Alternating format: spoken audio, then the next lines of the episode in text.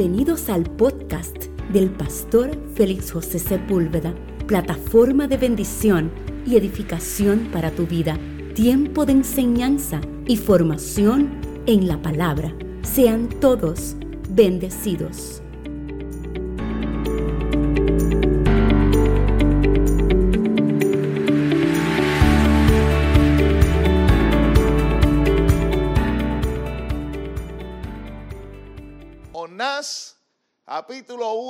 Primeros tres versos. Usted me dice amén cuando lo tenga. Amén. Lea así a la gloria del Padre, del Hijo y del Espíritu Santo. Y la iglesia dice, dice, vino palabra de Jehová Jonás, hijo de Amitai, diciendo, levántate y ve a Nínive, aquella gran ciudad y pregona contra ella, porque ha subido su maldad delante de mí. Y Jonás se levantó para huir de la presencia de Jehová a Tarsi y descendió a Jope y halló una nave que partía para Tarsi, pagando su pasaje, entró en ella para irse con ellos a Tarsi, lejos de la presencia de Dios. Señor, te damos gracias te damos gracias por esta palabra que ha sido leída. Te pido que de una manera especial cada palabra que tú has puesto en mi corazón y en mi espíritu, yo pueda transmitirla a cada uno de mis hermanos tal y como tú me las has dado. No tomes en cuenta mis debilidades, mis pecados, mis defectos para bendecir tu pueblo en esta hora, que yo no le añada nada a lo que tú no quieres traer ni le quite al mensaje que tú quieres llevar. Todo esto lo ponemos, Señor amado, en tus manos, que no sea yo, seas tú y tu espíritu tocando cada vida en el nombre de Cristo Jesús. Amén y amén. Mira, amado, le dije la semana pasada, no voy a tocar mucho la semana pasada porque dedicamos una hora para eso, pero para crear la plataforma, le dije la semana pasada que la, la historia del profeta Jonás es, es una bastante conocida por cada uno de nosotros. Y esta historia conocida, a veces nosotros le perdemos el toque simplemente por el hecho de que como la hemos escuchado tanto, pensamos que la conocemos toda y a veces se nos, se nos escapan algunas enseñanzas que necesitamos atesorar en nuestro corazón para nuestra vida cristiana diaria. El libro del profeta Jonás es un libro muy conocido por cada uno de nosotros. Nosotros estamos pintando la ballena desde, desde párvulos primarios y principiantes y nos han metido este libro por ojo, boca y nariz, ¿verdad? Y, y, y sí es una historia muy conocida, pero a la vez creo que es una historia un poco, poco muy menos comprendida y a su vez tiene una rica enseñanza para cada uno de nosotros. Y escuche bien esto porque a veces no pensamos o no sabemos este detalle, pero el libro de Jonás o Jonás como profeta es un prototipo de Cristo. O sea, lo que le sucedió al profeta Jonás, la vida del profeta Jonás es un prototipo o una figura de quien es Cristo. Y usted dirá, pero ¿en qué rayos se parece Jonás a Cristo cuando Jonás desobedeció, pero Cristo obedeció? Hay muchísimas similitudes en ella. Un, escritor decía, es como si fueras a, hubiese sacado fotos, solamente aquellos adultos me entenderán, las fotos que nosotros sacábamos, que le dábamos a la cámara con el y después sacábamos el rollo y lo llevábamos a, revelar, ¿verdad? A revelar. Y nosotros a veces teníamos la costumbre de coger el negativo, mirarlo para saber qué foto nosotros íbamos a, a, revelar para no gastar el rollo completo porque algunas fotos como no las veíamos no sabía si salían bien o no. Así que hay un escritor que dice, Jonás es el negativo de Cristo el negativo de Cristo, en el que tú ves el color pero no lo ves completo, el que tú ves la figura pero no la ves a toda su plenitud ni a toda su magnitud. Es como si Jonás hiciera todo lo contrario que Cristo vino a hacer, pero aún así es prototipo de él. Por ejemplo, Cristo fue enviado a una misión, Jonás también fue enviado a una misión. A una misión, Jonás fue enviado a un lugar donde había gente perversa, malvada y pecadora. Cristo fue enviado a una generación y a un mundo de gente perversa, malvada y pecadora. Aunque nosotros creemos que no es así, pero si nosotros éramos malvados, perversos y pecadores. Cristo dice, dice Cristo también fue enviado y él dijo, yo iré. Aunque Jonás con sus acciones dijo, yo no voy. Pero Cristo dijo, yo iré. Además de eso, los vestidos de Cristo fueron echados suerte con ellos. Y Jonás también en el libro echaron suerte para saber si la culpa caía sobre él. Jonás, aunque rechazó y, y, y fue donde él no debía ir, él fue tragado por un pez tres días y tres noches. Y Cristo, por obedecer, fue sepultado tres días y tres noches en el mismo centro de la tierra. Ahora bien, el lado es, Cristo obedeció hasta la muerte y la gente fue salva por él. Jonás, aunque desobedeció, Dios quiso usarlo y aún así la gente fue salva por el mensaje que él trajo. Bendita gracia. Ahora, Jonás desobedeció en todo momento. Tuvo sus consecuencias. Pero me encanta porque el libro comienza, no sé si sabía, pero el libro comienza en el capítulo 1 hasta el 3 hablando lo mismo que él habla en el capítulo 3, verso 1, 2 y 3.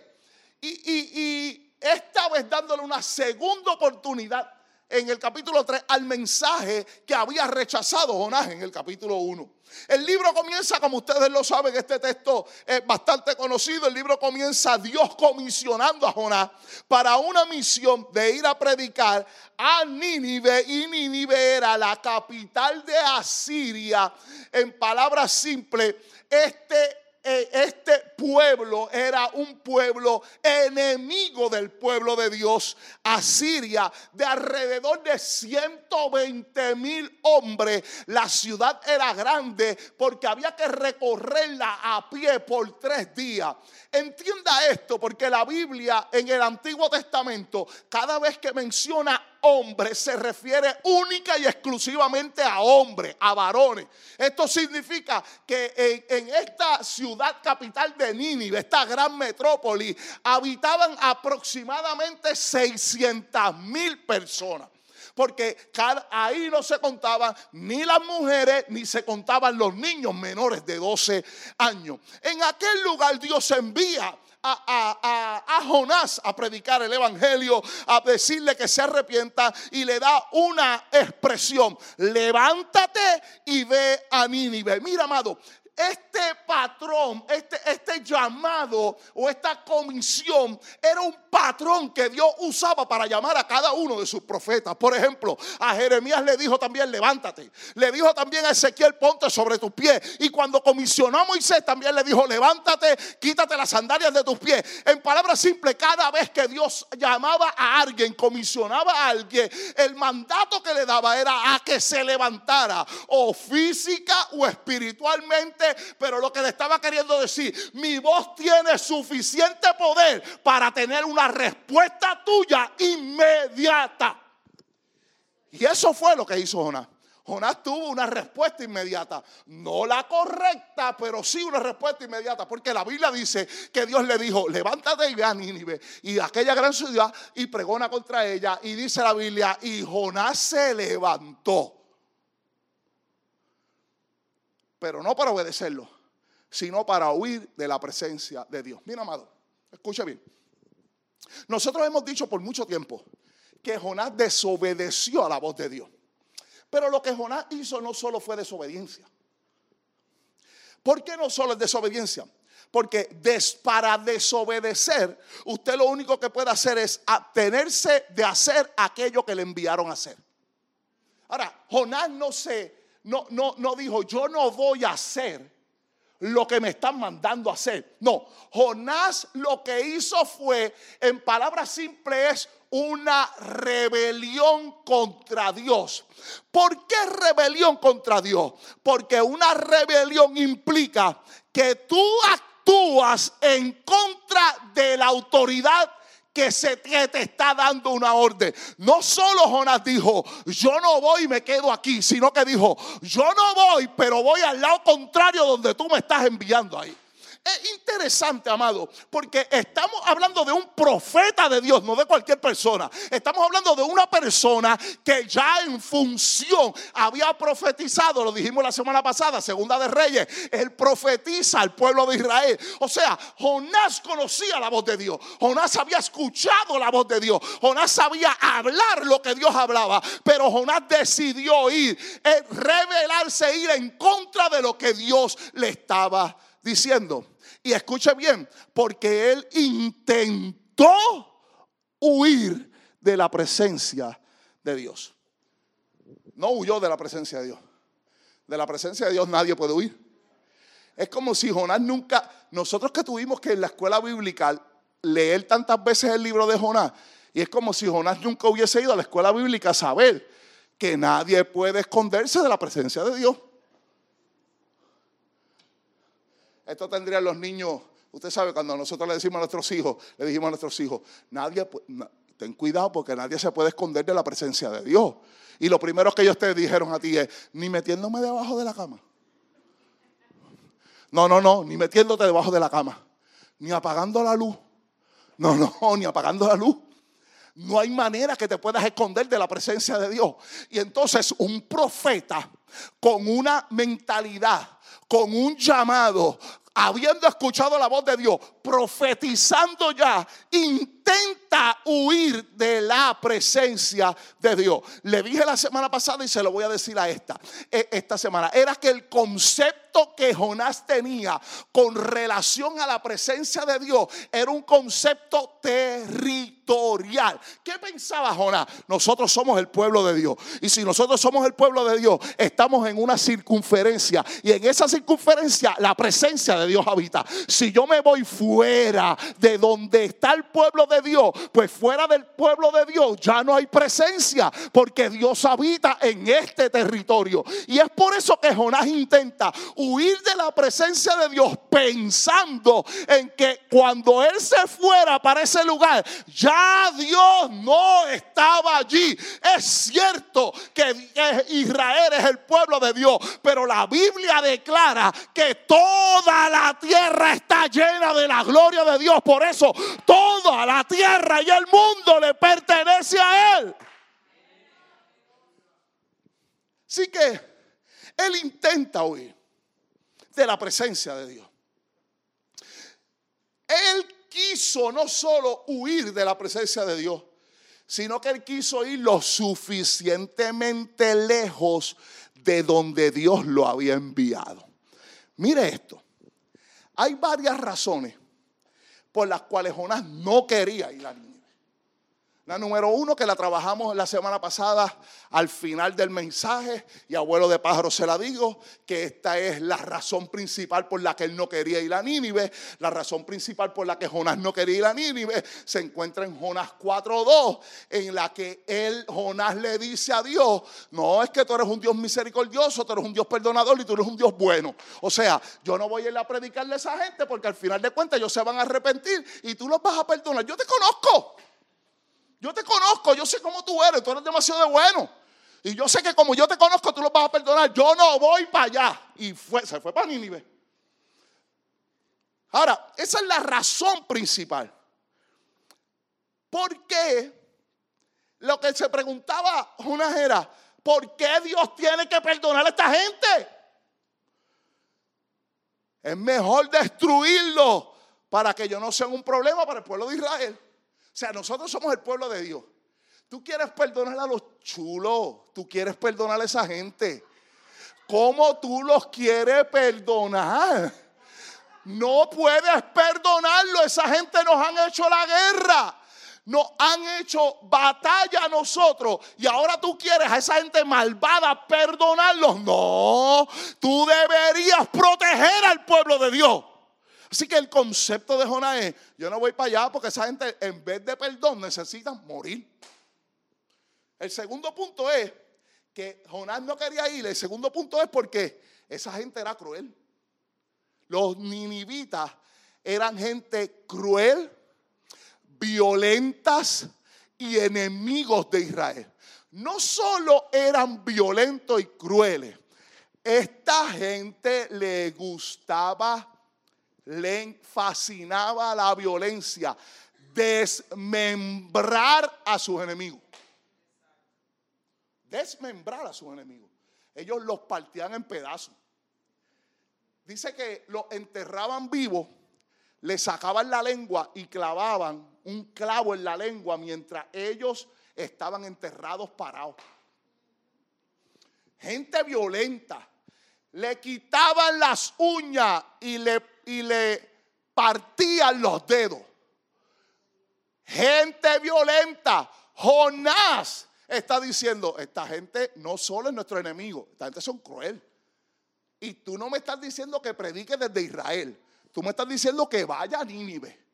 No, yo no voy para allá. Lo tercero es que Jonás sabía, esta gente no es el pueblo de Dios. ¿Por qué yo tengo que ir a predicarle si la salvación es para Israel? Yo no necesito ir a predicarle a otra gente. Le dije la semana pasada que no solo Israel fue llamado pueblo de Dios, sino que Israel también fue llamado para reconciliar a otros pueblos con él. O sea, el mandato de los profetas de Israel y el mandato del pueblo de Israel era no perseguir a los enemigos, era hacer que esa gente que no conocía a Dios lo conociera. Eran el intermediario entre el pueblo de Dios y los demás pueblos. Pero Jonás no quería porque Jonás decía, no, no tenemos que ir allá, tú quieres librar ese pueblo. Eh, tú necesitas librar al pueblo de Dios de los enemigos, no perdonarlo.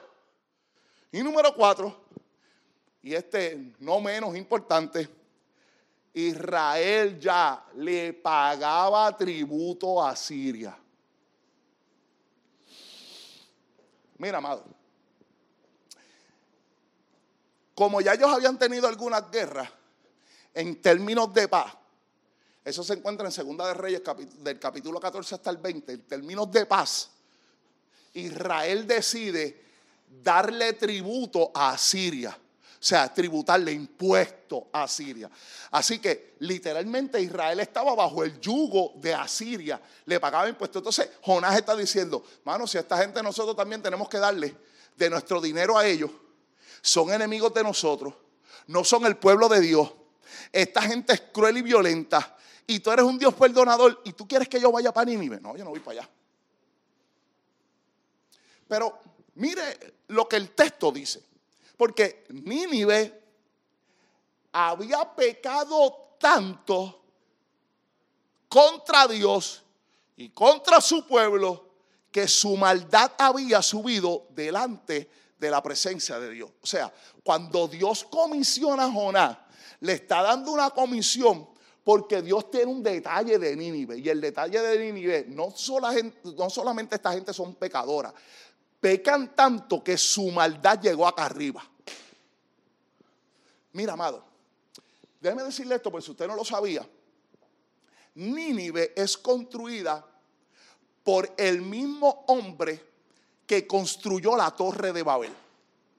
Ni. No sé si se me olvida el nombre, pero es Nirón. Se lo busco después, porque no lo apunté, pero es nieto, es nieto de Noé. Él construye la torre de Babel. ¿En donde, dónde querían, querían llegar? La torre de Babel. A la presencia de Dios. Por eso Dios tiene que... Pues ahora la, la ciudad que él había construido llegó a la presencia de Dios, pero de la maldad que tenían. De una forma u otra, el objetivo principal era, tenemos que llegar allá arriba. Y llegaron por la maldad que tenían. Es ahí donde comisionan a Jonás. Jonás se levanta, pero para ir a Tarsi. Y escuche bien esto, porque Jonás vivía en Galilea. Y Jonás de Galilea a Jope, que era el puerto donde había una playa, un mar. De Galilea a Jope, en, por tierra, eran aproximadamente 1800 millas a pie. Así que Jonás se levanta de Galilea y camina hasta Jope para huir a Tarsi. Déjeme decirle esto para que tenga una idea. Nínive por tierra.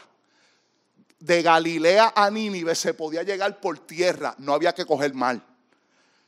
Dios está comisionando a Jonás para que Jonás vaya por tierra y llegue a Nínive. Ir a Nínive eran 1600 millas. Ir a Jope eran casi 1900 millas. Jonás decidió caminar 300 millas más para montarse en una embarcación e irse lo más lejos posible del lugar en donde Dios lo estaba llamando. Yo no sé para usted, pero si yo puedo viajar, viajar por tierra, nunca me arriesgaría a viajar por mar.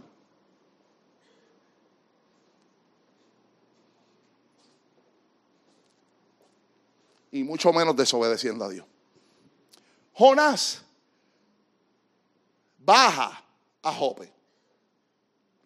Dice la Biblia que ese Jope, ese Jope, donde Jonás baja desde Galilea, es lo que hoy nosotros conocemos como Tel Aviv. Es donde queda el muelle en donde salían las embarcaciones. En Jope, en Tel Aviv, Jonás paga su pasaje. Toma una embarcación que va a Tarsi y Tarsi se encontraba en España. Así que él va de Tel Aviv hasta España en dirección contraria de Nínive. 2.378 millas adicional. Contrario a Nínive. Nínive es Irak. Nínive es Irak hoy.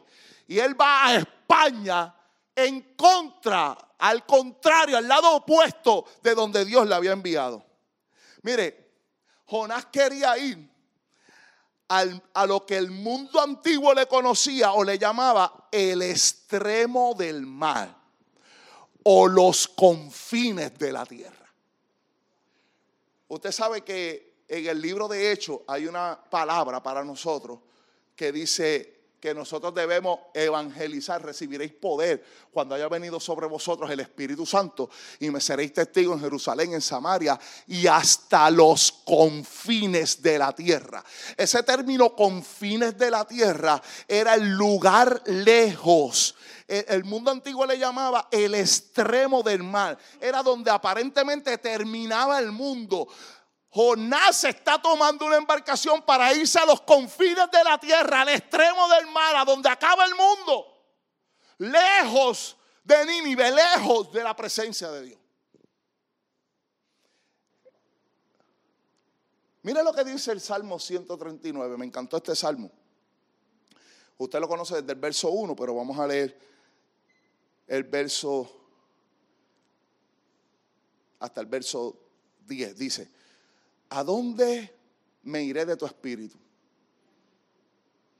¿Y a dónde huiré de tu presencia? Si subiera a los cielos, allí estás tú. Y si en el Seol hiciere mi estrado, he aquí, allí tú estás. Si tomare, escuche bien esto, si tomare las alas del alba y habitar en el extremo del mar, aún allí me guiará tu mano y me asirá tu diestra. Me encanta porque un escritor, que no apunta el nombre de él, pero un comentarista, se hizo esta pregunta al leer el Salmo 139 y dice, ¿se habrá llamado las alas del alba la embarcación en la que se montó Jonás?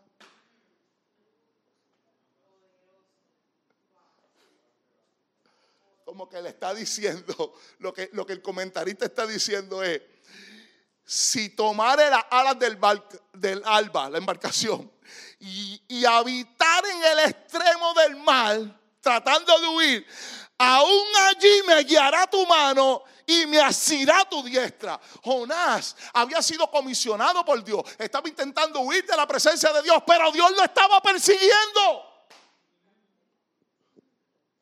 Yo no sé si usted sabía que nosotros también en muchas ocasiones hemos dicho que no. Y la presencia de Dios sigue buscando. La presencia de Dios, nosotros tratando de huir del llamado y Dios detrás de nosotros. Nosotros tratando de huir del liderato y Dios detrás de nosotros. Nosotros tratando de decir que no y Dios detrás de nosotros. A veces no vemos una tempestad o no hemos visto un pez que nos está tragando. Pero la gracia de Dios se ha mantenido fiel, firme para nosotros, seduciéndonos para hacernos completar la misión vida. Jonás iba a estar, y digo iba a estar, porque su destino final era Tarsi. Pero Jonás iba a estar a 3.673 millas de distancia de Nínive. Si llegaba a Tarsi, porque usted sabe que no llegó, si llegaba a Tarsi, porque todos sabemos que Dios lo, interceptó. Mira, amado, yo me puse a analizar eso. ¿Usted sabe qué? El negocio más malo que pudo haber sido Jonás, que pudo haber hecho Jonás, es, en vez de irse por tierra a cumplir la misión de Dios, irse por mar a en contra de la misión de Dios. ¿Por qué? Porque tuvo que pagar su propio pasaje irte al confín de la tierra, desde donde tú estabas, no debe haber salido barato. Y para colmo, para que en el trayecto ni siquiera llegara, te, te interceptaran y te lanzaran al mar. Lo peor de eso es que Jonás no podía decir, ¿me puedes reembolsar el dinero?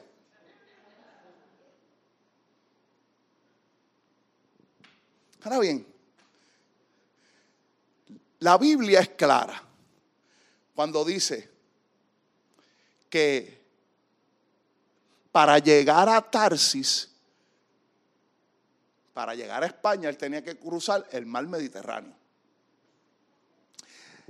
La ciencia moderna dice que en este mar Mediterráneo se pueden levantar huracanes de hasta 160 millas por hora. Estos son categoría 5. Y si no, pregúntele a Nel Monzón.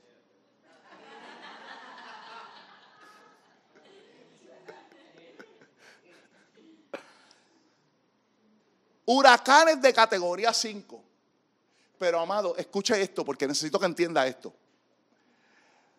Un huracán que la propia naturaleza crea puede llegar a ser categoría 5 con esos vientos.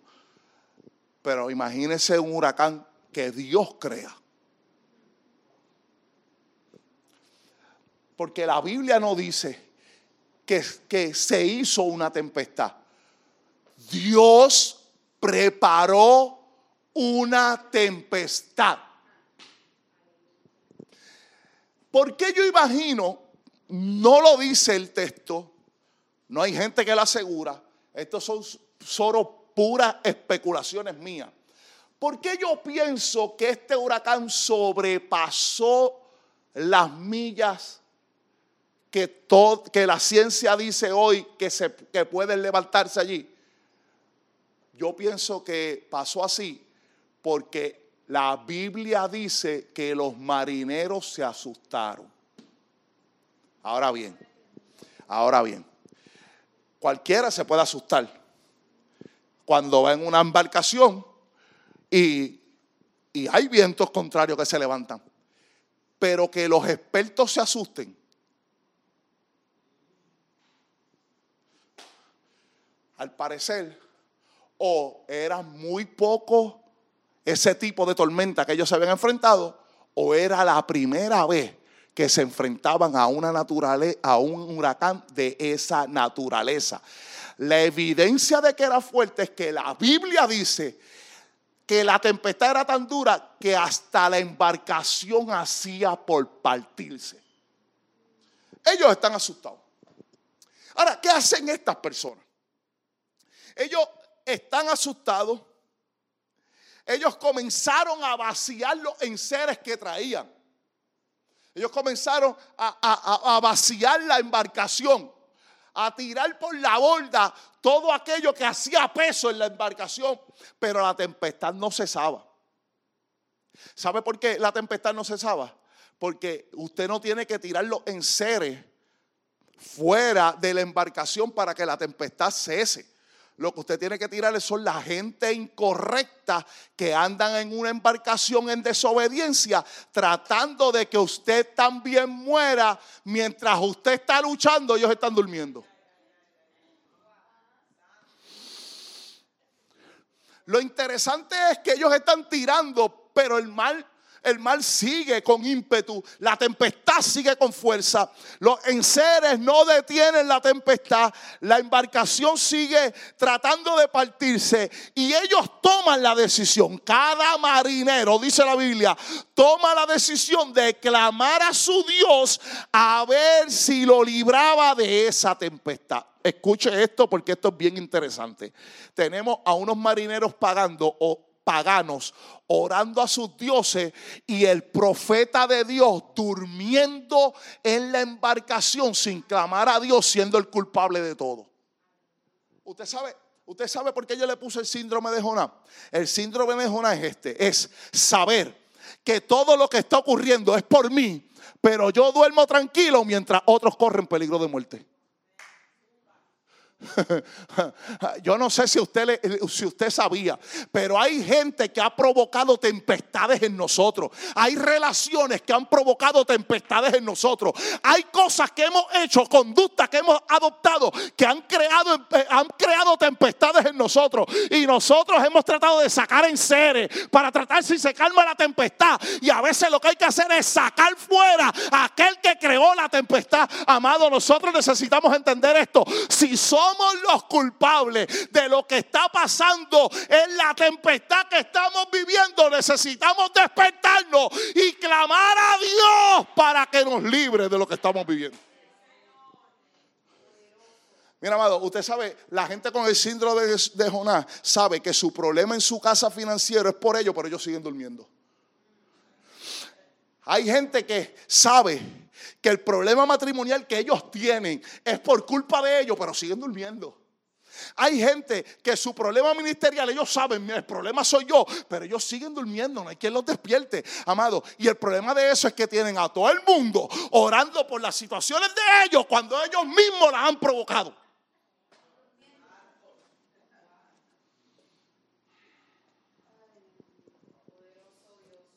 Aquí se puede decir amén o ouch. ¿Usted sabe qué hay que hacer con esa gente? Con esa gente hay que levantarlo. A esa gente hay que levantarlo para que asuman su responsabilidad. A veces nuestras vidas, nosotros hablaban estos días con una pastora y decía que a veces nuestras vidas, usted sabe por qué nosotros seguimos con las tempestades en nuestra vida, porque a veces queriendo ayudar a gente nos hemos montado en el carro de piloto en vez de pasajero. Y entonces a alguna gente tú te sientas de piloto y tú les guías el carro y ellos están contentos porque tú le estás guiando el carro, pero cuando llega el momento que tú tienes que decirle, para, para, para, para, te toca a ti guiar porque este es el carro tuyo, es el destino tuyo, yo me voy al lado tuyo, se enojan. Hay gente que se enojan porque hay gente que, quiere que tú le corras la vida. Al final de cuentas, te echan la culpa por las cosas que ellos están. Mira, el único, el único culpable de las, de las tempestades que se han levantado en la vida de nosotros somos nosotros mismos.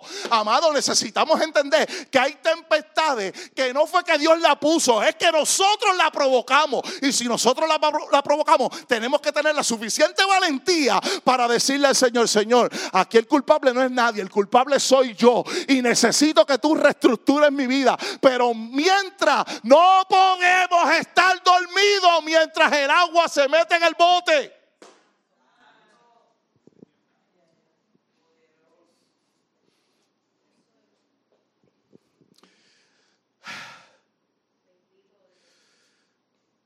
El patrón se acercó a Jonás cuando estaba durmiendo. Bajó al camarote. Le, le hace esta expresión. Le dijo a sí mismo, textualmente, que tú haces dormilón. Clama a tu Dios a ver si Él tiene compasión y nosotros no perecemos. Le está diciendo a Jonás, esta tempestad no se calma y ya nosotros hemos clamado a los dioses de nosotros. Así que como nosotros hemos clamado a los dioses de nosotros y no vemos respuesta, necesitamos que tú clames al tuyo. A ver si el tuyo nos libra y tiene compasión de nosotros.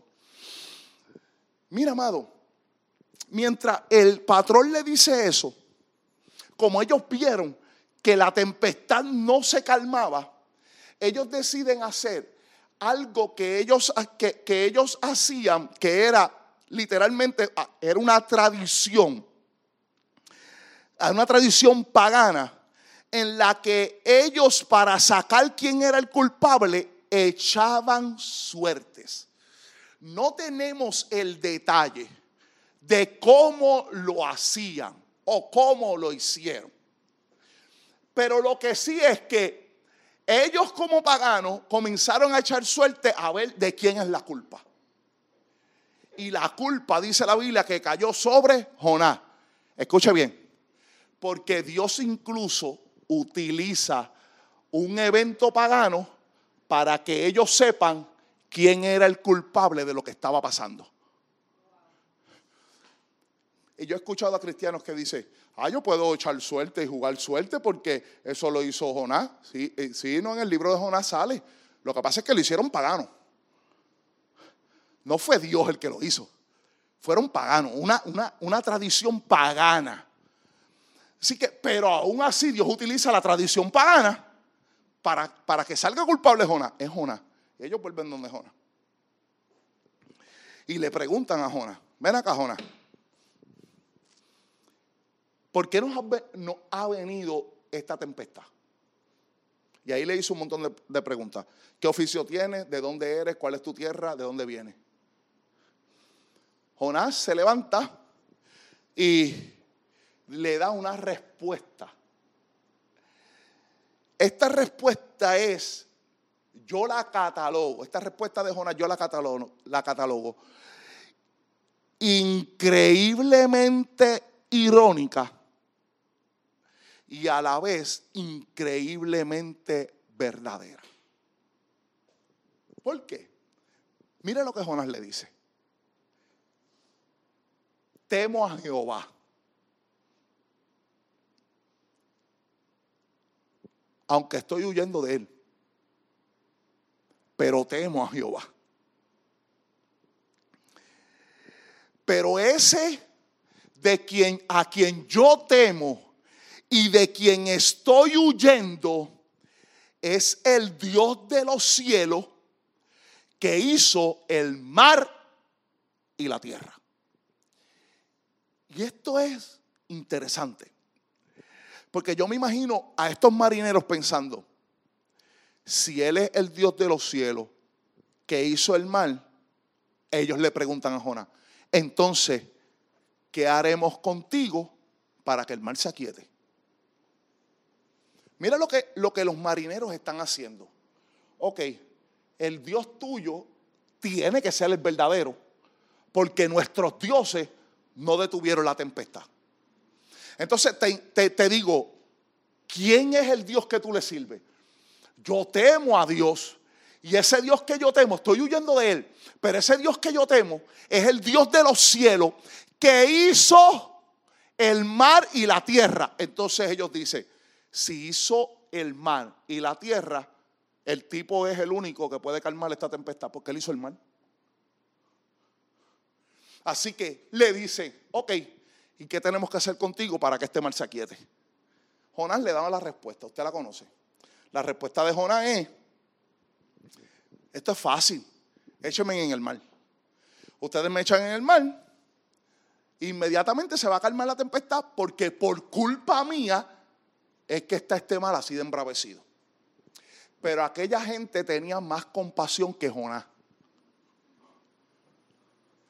Y lo vamos a ver no solo en el capítulo 1, lo vamos a ver a través del libro. Tenía más compasión de que, que Jonás, porque Jonás es el tipo que no se quiere, que no quiere ir a Nínive para que se le perdonen los pecados a los ninivitas. Él es el tipo que está diciendo, no, tú eres un Dios compasivo, yo no voy para allá a predicar. Pero esta gente están a punto de morir. Que solamente, cualquiera de nosotros, si Jonás solamente le dice, échame al mar, ni ha terminado de decirle échame al mar y usted lo tira. De cabeza en el mar. Pero esta gente dice, no, no, no, no, espérate. tiene, son paganos, no son creyentes, son paganos. Pero tienen más amor humano que el mismo Jonás que es un profeta. Ellos dicen, no, vamos a, vamos a hacer algo, vamos a intentar llevar esta nave a tierra. No, no, no podemos lanzar a Jonás. Vamos a intentar llevar esta nave a tierra. Pero dice que el mar se embravecía más y más y más hasta el punto que ellos dijeron, no podemos más. Mira lo que hacen. Cuando ellos vieron que no podían hacer nada más contra la tempestad, ellos clamaron a Dios. ¿Escuchó bien? Jonás no clamó a Dios. Los paganos clamaron a Dios. Ellos clamaron a Dios. Ellos primero habían clamado a sus dioses pero tuvieron un panorama con lo que Jonás le dijo de quién era el Dios verdadero. So, ahora ellos dicen, yo no voy a perder mi tiempo clamando al mismo Dios que yo clamé cuando no pasó nada. Hay que clamar a ese Dios de Jonás. Y ellos claman a Dios. Pero chequea, ellos claman a Dios, pero luego de Jonás, luego de que Jonás le presenta al verdadero Dios, ellos entonces claman a Dios. Pero mira, ellos claman a Dios no para que los libre de la tempestad. Esto me llamó mucho la atención. Y a veces nosotros pasamos por alto esto, porque pensamos que los marineros clamaron a Dios para que Dios los librara de la tempestad. Ellos no claman a Dios para que Dios los libre de la tempestad. Ellos claman a Dios. Mira, ellos claman a Dios para que Dios no los mate a ellos por tirar a Jonás por la borda.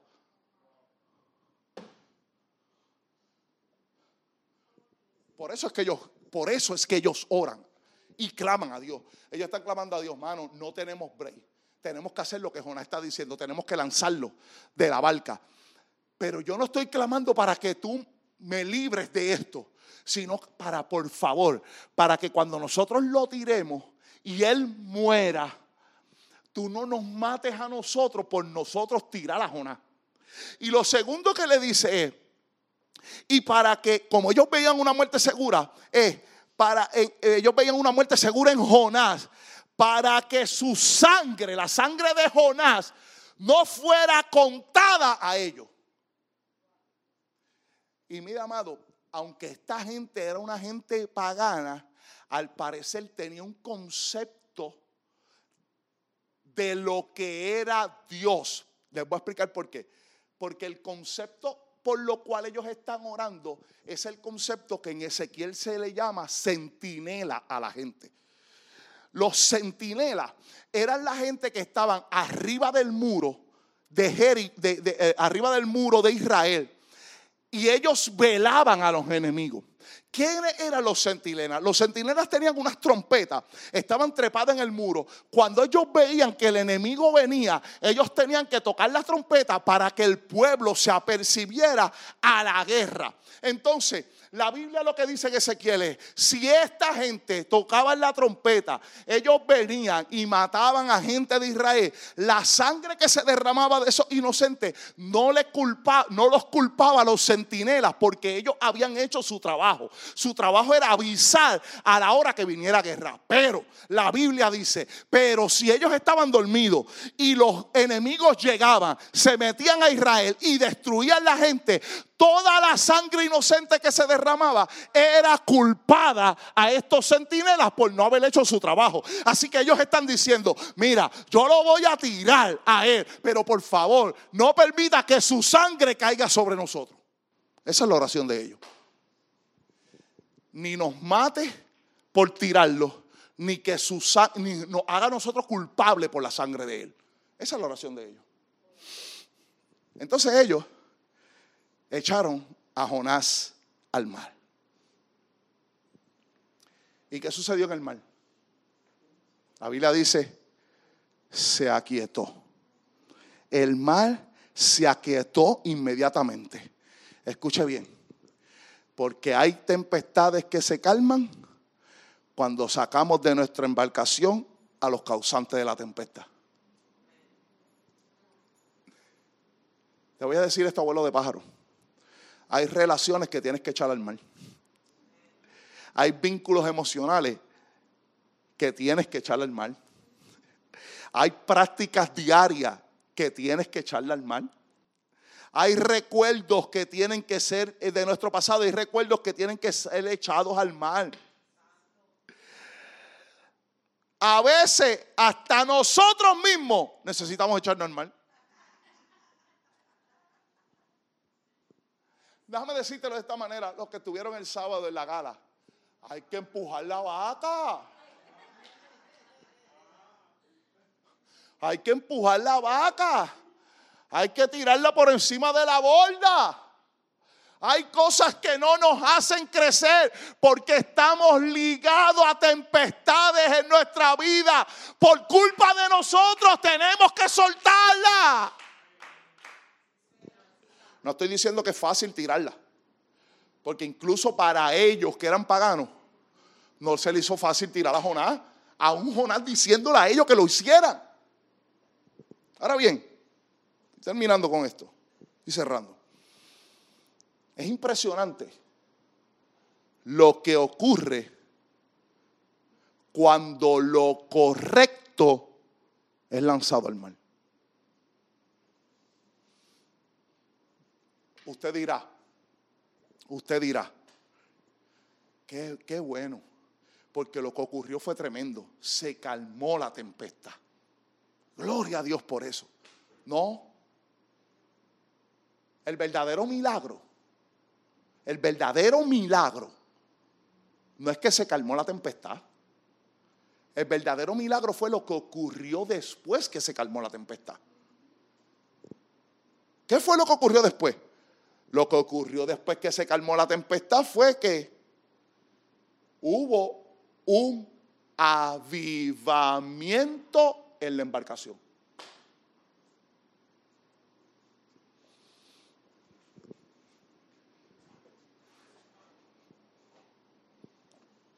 Amado, los paganos se convirtieron. ¿Escuchó? Los paganos se convirtieron. Mira cómo lo dice Jonás 1.16, dice, y temieron aquellos hombres a Jehová con gran temor y ofrecieron sacrificio a Jehová e hicieron voto. Esto, esto solo es un mensaje, pero te lo, voy a, te lo voy a decir rápido, en dos minutos te voy a decir las tres cosas que esta gente hicieron. Número uno, temieron a Jehová con gran temor. Te voy a decir lo que, lo que significa temer a Jehová con, con gran temor. Temer a Jehová con gran temor es tomaron a Dios en serio. Ellos dijeron, este no es el Dios Trilli ese que yo le clame que no hizo nada. Este Dios tiene poder. Este Dios calma tempestad. Este Dios nos cuidó en este tiempo. Hay que tomar a este Dios en serio. Avivamiento. Lo segundo que hicieron es ofrecieron sacrificio a Jehová. ¿Usted sabe qué es esto? Esto es entregarle a Dios lo que tenían y lo que les dolía. Porque hay gente que da de sobra lo que le sobra. Hay gente que da lo que le sobra. Gente da lo que le sobra. Ahora, cuando usted sacrifica, a usted le está doliendo. Yo no sé si usted recuerda una historia en donde el rey David quiere un lugar para hacer sacrificio a Jehová y llega al terreno de una persona y cuando él se entera que es el rey, eso es antiguo pacto, cuando él se entera que es el rey el que le está pidiendo el terreno para sacrificar, él le dice, no, no, no, no, rey, tú no me tienes que comprar esto, no me lo compres porque yo te voy a regalar este terreno para que tú hagas sacrificio. Y la expresión de David es esta. David le dice a la persona, Oruana se llamaba la persona, me, me acordé, Oruana se llamaba la persona, le dice, no, no, no, para, para, para, no yo no daré sacrificio a Jehová que no me cueste. Él está diciendo, si yo le voy a dar algo a Dios, me tiene que doler. Esta gente hace sacrificio no de lo que le sobra, de lo que le queda. Recuerda que ellos lanzaron los enseres. Lo que le queda es lo que le duele y de eso que le duele es que ellos sacrifican. Y lo tercero que sucede es que ellos hicieron votos a Jehová. Ellos toman a Dios en serio. Ellos hacen sacrificio de lo que le duele. Y ahora ellos pactan con Dios. Pero escuche bien porque esto es interesante. Ellos no pactan con Dios como un trueque. Porque hay gente que pacta con Dios con trueque. Ellos no pactaron con Dios cuando la tempestad estaba en su máximo apogeo diciéndole a Dios, si tú me sacas de aquí yo te sirvo. No, ya la tempestad había calmado y cuando la tempestad está calmada, Él dice, yo voy a hacer pacto contigo, Dios. Es como, ya tú me libraste. Si yo quisiera, no hago pacto contigo, porque ya tú me libraste. Pero yo voy a hacer una promesa de servicio. Ellos le están diciendo, no solo yo te voy a sacrificar, sino que te estoy prometiendo que yo te voy a servir. Avivamiento.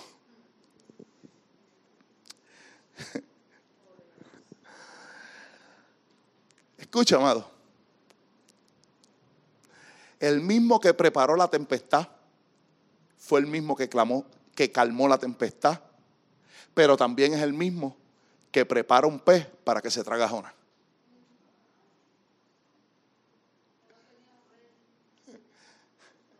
Ese, ese Dios que usted le sirve, ese Dios que usted le sirve, que te prepara una tempestad y tú dices, ja, yo voy a morir y te la calma. Y después hace que te tiren. Pero está preparando un pez para que te trague. Y usted dice, ¿y, y, cómo, cómo, se digiere eso? Mira, amado, escucha esto porque esto es bien interesante porque no hay estudio científico que asegure qué tipo de pez fue el que se tragó a Jonás sin matarlo, sin romperle los huesos. Y no tan solo eso, tres días y lo vomita, lo vomita sin hacerle daño en su hueso ni matarlo. No hay estudio que diga qué pez fue ese. Pero lo que yo lo que la Biblia dice es que Dios tenía preparado un pez si Dios preparó un pez ese día para Jonás, yo no lo sé, pero Él tiene el poder para hacer un pez grande en ese mismo día para que se traga Jonás tres días. Usted conoce esto, porque eh, eh, esto se dice mucho, pero mira, amado, yo creo que la Biblia dice, yo creo lo que la Biblia dice. Y si la Biblia dice que se lo tragó un gran pez, se lo tragó un gran pez. Y si la Biblia dijera que Jonás fue el que se tragó al gran pez, también lo creo es la Biblia, es la palabra de Dios. Ahora bien, como no hay estudio, la Biblia dice un pez grande. Tuvo que ser un pez grande para tragarse a Jonás y estar tres días ahí. Aunque la Biblia no dice ballena. En, en Jonás capítulo 1 no dice ballena en ninguna versión. Ahora bien, hay una Biblia que se llama Reina Valera Antigua, que es la Biblia que le dice la Biblia del oso, yo la tengo, del 1569, que en Mateo 12:40, cuando Cristo está hablando con relación a lo de Jonás, dice de esta manera, dice, porque como estuvo Jonás en el vientre de la ballena tres días y tres noches, así estará el Hijo del Hombre en el corazón de la tierra, tres días y tres noches. Esto no es que hay discrepancia entre una versión y la otra. Es que para el 1569 cuando se escribe, la única ilustración científica del pez más grande sobre el agua era la ballena. Así que el escritor decide traducirlo de esa manera. Ahora bien, no sé qué, no, no sé qué pez fue, pero a lo mejor Dios preparó un pez exclusivo. Mi versión, Félix José Sepúlveda 2022 diría, y Dios preparó un pez exclusivo lo suficientemente grande para que se tragara Jonás y estuviera entre algas, líquidos gástricos, oscuridad y pescado por tres días y tres noches. Pero la Biblia dice que estuvo tres días y tres noches, porque Cristo mismo lo citó, citó a Jonás para comparar la resurrección de la tumba con lo que le había sucedido a Jonás. Y cierro con esto. Huir, huir de la misión de Dios te hará descender en todas tus facetas. Todas las facetas de tu vida. Dios invitó a Jonás a subir a Nínive. Pero él descendió a Jope. Descendió a la embarcación. Descendió al camarote a dormir. Descendió al mar y descendió a las profundidades en el pez. Es tu decisión.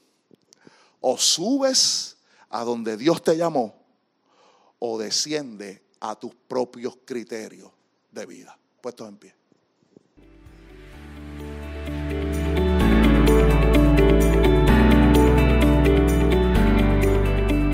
Gracias por escuchar el podcast del pastor Félix José Sepúlveda. Te invitamos a seguirlo en las distintas plataformas en sus redes sociales. Te esperamos en un nuevo episodio. Bendiciones.